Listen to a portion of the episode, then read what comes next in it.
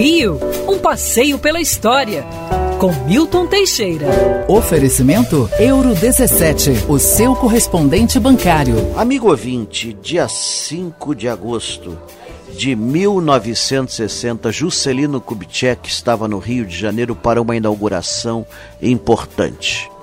No aterro do Flamengo, pela metade, literalmente pela metade, só tinha terra em volta, não tinha uma, uma grama plantada, era inaugurado o Monumento Nacional aos Mortos da Segunda Guerra Mundial, o qual os cariocas, cariocas simpaticamente chamam de Monumento aos Pracinhas.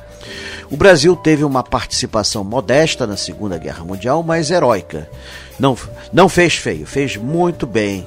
Venceu os alemães sempre que foi requerido, é, furou a linha gótica, que era a linha de defesa do norte da Itália, da Alemanha nazista, e não, não são conhecidos casos de covardia entre os brasileiros. Nós fomos muito bem, mas perdemos gente nisso. Mais de 500 soldados das três forças armadas pereceram nessa guerra infame.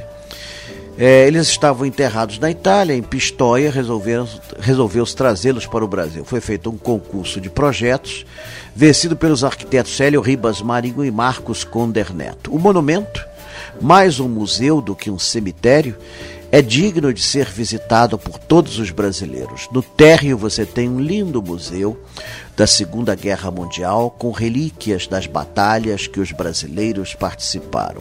No andar de cima você tem o altar da pátria com o fogo eterno e um monumento do Bruno Jorge que homenageia as três forças armadas, fora uma escultura metálica de Sesquiate que homenageia a Força Aérea. E no subsolo repousam 500 brasileiros que deram suas vidas por um ideal de liberdade.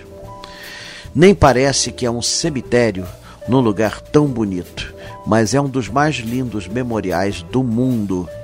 Realmente é uma verdadeira obra de arte. É, painéis de Anísio Medeiros relatam os episódios da Marinha do Brasil, tanto a mercante como a de guerra, desde os primeiros torpedeamentos até o cruzador Bahia. Visitar o Monumento Nacional aos Mortos é uma lição de civismo e uma homenagem aos brasileiros que muito fizeram pelo nome de nossa pátria nessa guerra funesta de uma época em que o mundo parecia ter enlouquecido.